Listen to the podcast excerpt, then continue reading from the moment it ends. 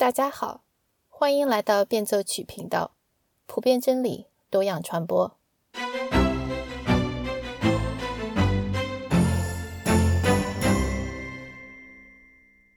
今天给大家分享的这本书名字叫做《Live Not by Lies》。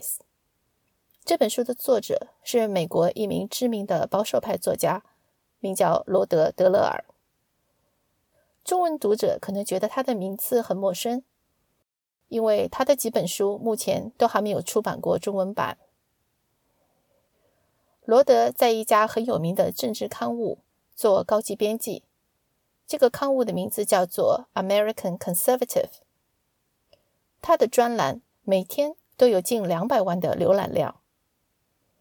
他在二零一九年出过一本书，叫做《The Benedict Option》，意思是选择本读会。这本书的副标题是讲基督徒在后基督国度的策略。这本书出版以后，受到了许多来自各界的关注，也上了《纽约时报》的畅销书排行榜。今天给大家介绍的这本《Live Not by Lies》。是去年九月份出版的，上市没多久就高居亚马逊排行榜榜首。罗德·德勒尔是一名基督徒，他小时候是和家人一起去卫理宗的教会。卫理宗是新教的一个教派，但是大了以后，他改信了天主教。关于这个信仰的转变过程，他还专门写过一本书，叫做。但丁怎样救了我？二零零六年，他皈依了东正教。在基督教的不同教派里辗转的经历，也让他比一般的平信徒对不同的教派有更多的接触和了解。因为这本书主要是讲在集权政府的逼迫之下，基督徒是怎样坚持信仰的。采访以这点为中心，让他接触到了很多的人。包括天主教徒、东正教徒和新教教徒等等。《Live Not by Lies》这本书，我暂且把它称为去伪存真。如果用一句话来总结这本书的话，那就是冷战时期苏联和东欧基督徒应对共产党集权镇压的经验，可以帮到美国的基督徒来面对本国的软集权主义。这本书分为两个部分，第一部分是分析到底什么是极权主义，极权主义有哪几种；第二部分是讲如何在极权国家下拒绝谎言，追求真理。这本书的起源来自于一个电话。二零一五年的春天，罗德接到一位在美国医学界很有名的医生打来的电话。他的母亲当年是从共产党执政的捷克斯洛伐克移民到美国的。年轻的时候，因为他参加过天主教的一个反共抵抗运动组织，坐过六年的牢。这位母亲告诉在美国长大的儿子，最近几年在美国发生的事情，让他联想到共产党在捷克斯洛伐克刚刚开始执政时候的情景。几乎在同一个时候。一位从捷克移民到美国的教授对罗德说：“他注意到一个现象，大概十几年前就开始了。当朋友之间在交流保守观点的时候，他们会把声音放低，时不时的看看身后有没有人。教授在表达一些传统价值观的理念的时候，他的美国朋友就开始会坐立不安，不断的扫视房间，看看有谁会在听他们的谈话。”这位教授说：“我在捷克的时候经历过这样的事情，可那是共产党一党专制的年代，这种事情不应该发生在自由的美国。”罗德开始考虑这个问题：是不是有一些美国人熟视无睹、习以为常的东西，对一个曾经在集权国家生活过的人来说，却是一个大大的警报？对他们来说，这些事情。预告着一种新的极权主义即将来临。在过去的几年里，罗德问过许多冷战时期生活在东欧国家的人，问他们是否觉得美国正在转向某种形式的极权主义。他们的回答都是肯定的。在正式讨论极权主义之前，罗德讲了这样一个故事：一九四三年，为了逃避纳粹对反法西斯人士的追捕，有一位名叫克拉科维奇的神父从他的故乡克罗地亚逃到了捷克斯洛伐克，在斯洛伐克的中心城市布拉迪斯拉发定居了下来。他对当时苏联的共产党做过许多研究。很熟悉那一套体制和话术。他相信，当纳粹法西斯被打败之后，接下来苏联这个集权国家就会与西方民主国家之间展开一场争斗。捷克斯洛伐克逃脱不了苏联共产党的掌控。神父警告当地的基督徒，二战结束以后，捷克斯洛伐克将会成为苏联的傀儡，基督徒也会首当其冲。成为被镇压的对象，所以克拉克维奇神父决心要帮助他们预备即将要到来的逼迫。通过查经小组、祷告会，克拉克维奇神父很快的就将布拉迪斯拉发的年轻基督徒们紧密的连接起来。除了用圣经来装备他们，神父还教会他们许多实际的操作，比如说如何展开地下工作。如何对付刑讯逼供等等，这样的小组非常成功。到一九四四年的年底，布拉迪斯拉发的每个学校都有了这样的小组。一九四六年，捷克斯洛伐克当局将克拉克维奇神父驱逐出境。一九四八年，捷克共产党正式掌权。几年之内，所有曾经在克拉克维奇神父的小组学习的成员。几乎全部遭到逮捕和判刑，当地的教会也遭受了严重的打击，不得不顺服共产党对教会的统治。但是，在一九六零年左右，这些小组成员一个个刑满释放，他们一出狱，马上就开始建立地下教会。接下来的四十年，这些人成了反共异议人士的主力。一九八八年。他们在布拉迪斯拉发组织了一场规模巨大的要求宗教自由的公开示威行动。这场烛光示威行动开启了天鹅绒革命。一年之后，捷克斯洛伐克的共产党高层全体辞职，他们宣布放弃权力，一党专政就此终结了。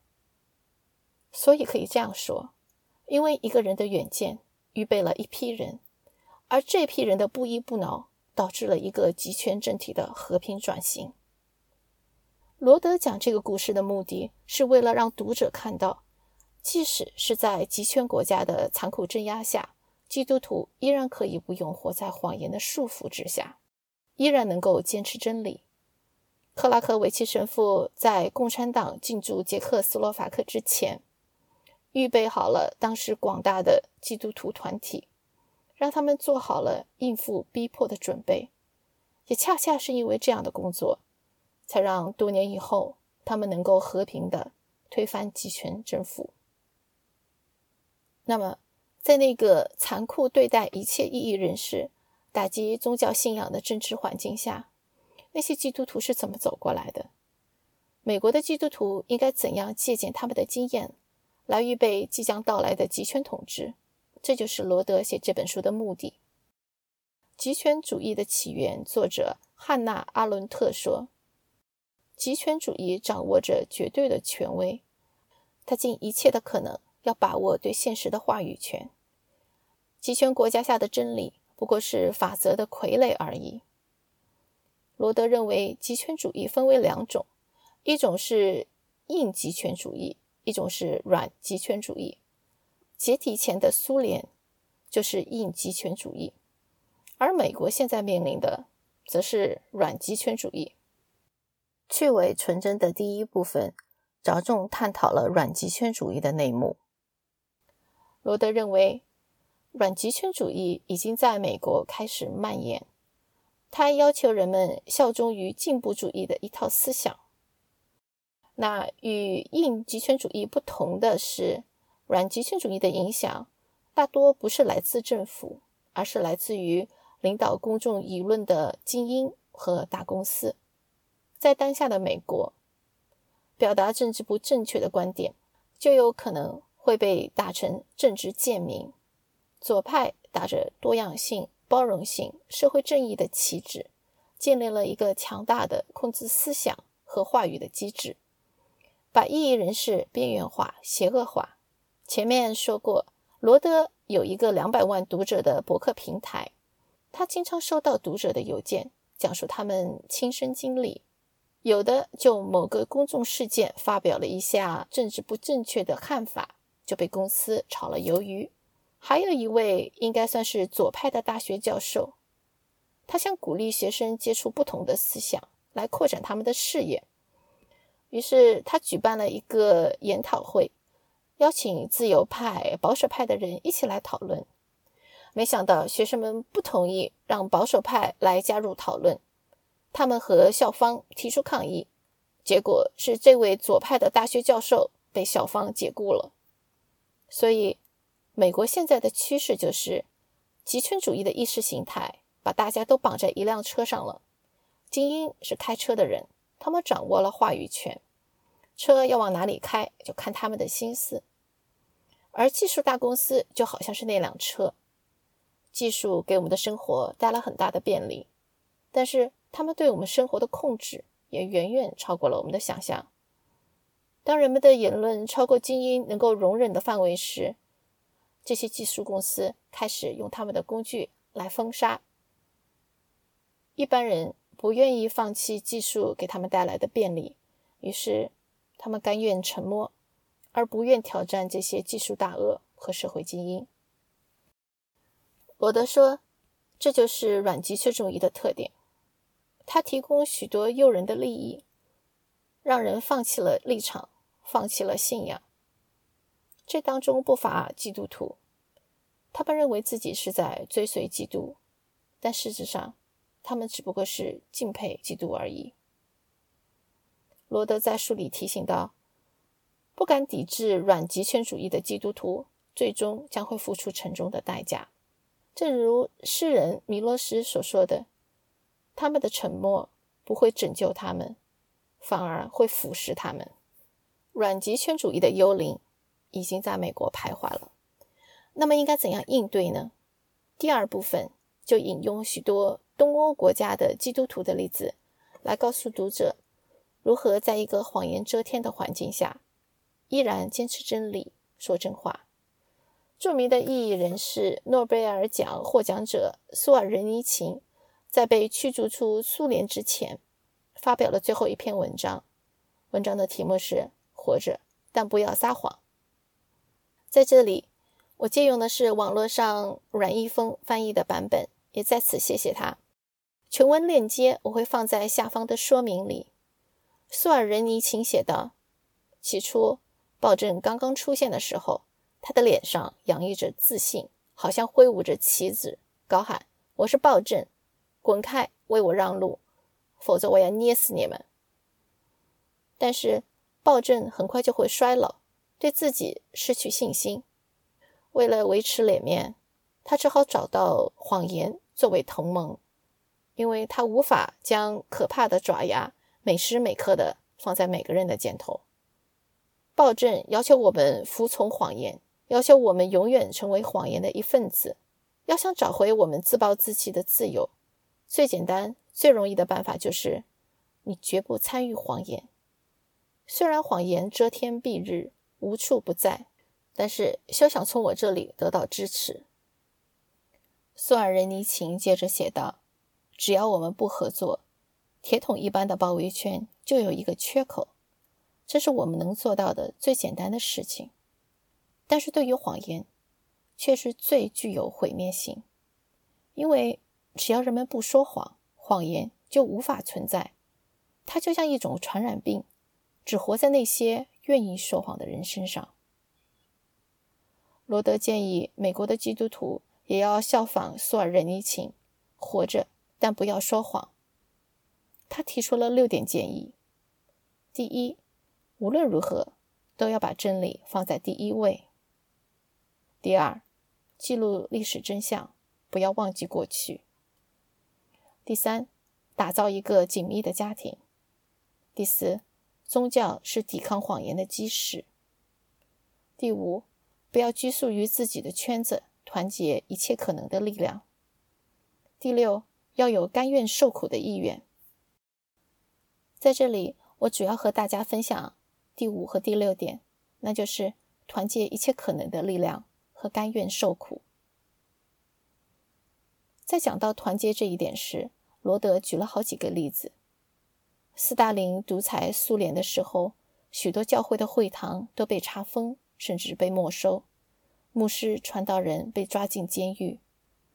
但是，即便如此，那些没有被抓走的信徒们依然想方设法在一起聚会。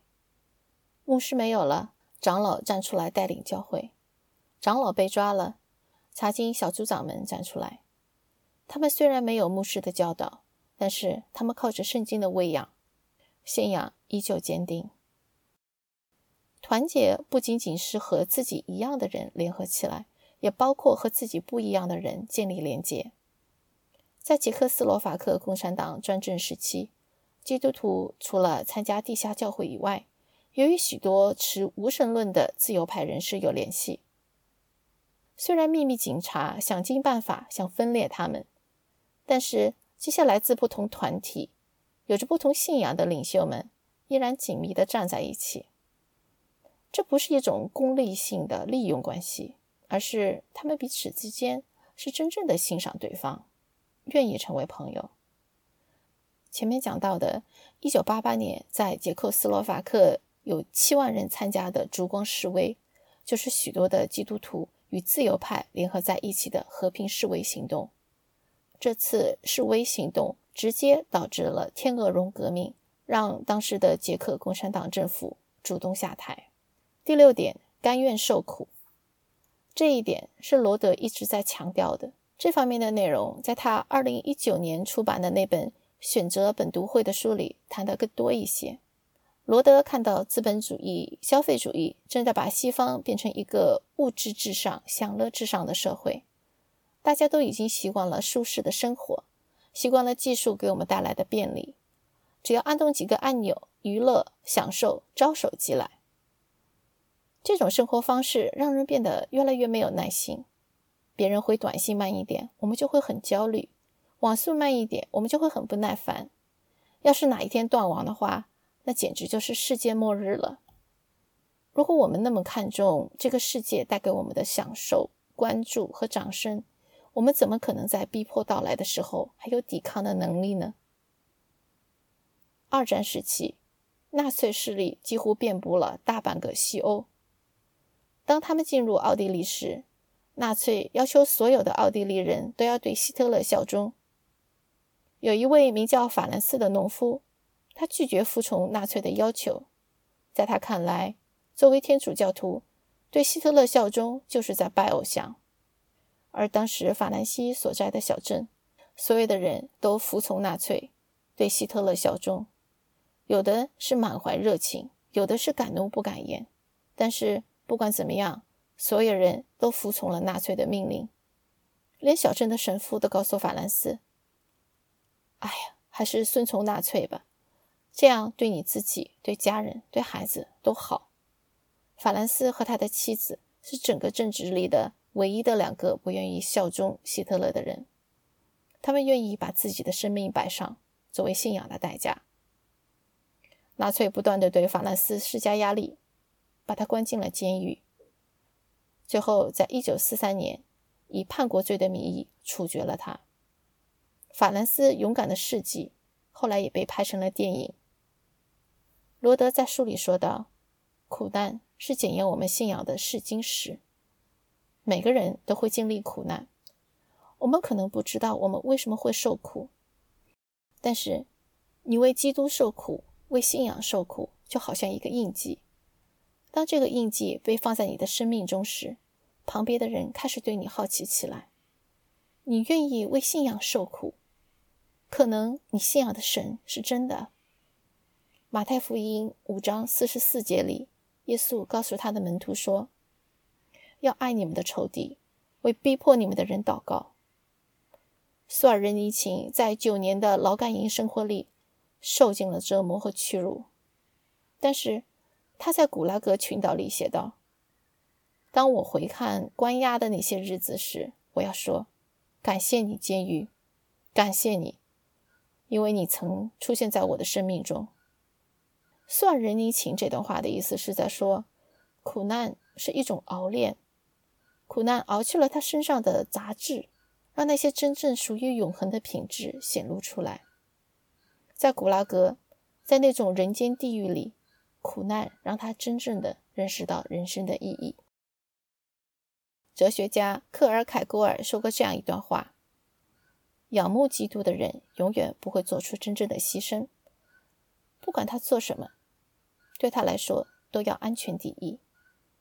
虽然平时他会用各种美好的言辞来表达自己有多爱主、爱耶稣基督，但是他没有为他的信仰付过任何代价。他没有让信仰来改变自己，也没有在生活中活出他仰慕的那位耶稣基督的样式。但是跟随基督的人不一样，他会全心全意、全力的去效仿基督，把为基督受苦而视为荣耀。罗德是一个非常会讲故事的人。这本书的话题不是很轻松，但是被他这样娓娓道来，沉重的话题读起来也不是很吃力。再加上被采访人那些非同寻常的经历，读的时候真的很让人感慨，有身临其境的感觉。我在这里分享的只是里面少数几个故事而已，所以如果大家有机会的话，请一定要去读一下原本。也希望能够有机会看到中文版的面试。最后，我想和大家分享一下这本书面世以来收到的一些反响。福音联盟网站上刊登了一个对这本书的书评，作者是 Traven Wax 特尔文，他曾经在罗马尼亚生活过好几年，在那里做宣教士，所以呢。他对罗伯德这本书里讲到的东欧情况应该是蛮了解的，而且从某种角度上来说，他可能对东欧的认识比罗德更加完整一些。因为一个住在那里的居民和观光客的看法总是有点不一样的。特尔文认同罗德的许多观点，比如威胁自由的力量既来自于大政府，也来自于大公司。保守派一般都比较反对大政府，而自由派的批评重点是大公司。不过，在特尔文看来，罗德更加关注左派的动向，因为左派在政治和文化这两个领域都很有优势。这几年来，我们看到极右的民粹主义、民主主义的声势越来越浩大，但是罗德认为。他们还没有像左派的精英、大公司那么威胁到民众的生活。罗德的看法可能是对的，但是这本书应该花一些功夫来探讨法西斯主义和共产主义是如何相互促进的。很多人往往对一方的反对演变成对另一方的支持。不要忘记，当年法西斯主义是喊着打倒共产主义而赢得西欧很多国家的支持的。而那些反对纳粹侵略的东欧国家，在暗战后成了为苏联摇旗呐喊的战友。罗德警告我们，不要不知不觉地被文化引导，落入软极权主义的陷阱里。这个警告是对的，但是特尔文接着说，软极权主义的发展更有可能会带来极右民粹主义的浪潮，而不是极左精英主义的自上而下的改变。特尔文理解为什么罗德会把矛头更多的指向左派，因为他们在意见领域、商业领域有着很强的话语权。但是，如同许多社会学家、观察家指出来的，近年来这些精英机构的可信度越来越差，而且也丧失了很多权利。所以啊，普通大众可能更容易被出乎意料的革命浪潮所左右。那上面是福音联盟对罗德这本书的一个书评，在下面呢，我再介绍一下现代改革宗网站也发表了一篇书评，大意是这样子的：德勒尔认为美国现状十分让人堪忧，也许他过于悲观了，也许他只是实话实说而已。但是无论如何，德勒尔的这本书让我们展开很多思考。我们必须要记住，悲观主义可以是一种美德，至少是一种非常有用的性格，因为它比虚假的希望要好。这种悲观主义提醒我们人性和人类社会固有的脆弱性。德勒尔认为，美国的保守派，特别是基督徒，目前正沉醉于虚假的希望中。好了，今天的分享就到这里。如果你觉得希望能够更多了解罗德这位作者，或者这本书里其他的一些内容，或者对今天分享的内容有些不清楚的地方，欢迎在下方留言。谢谢你，我们下次再见。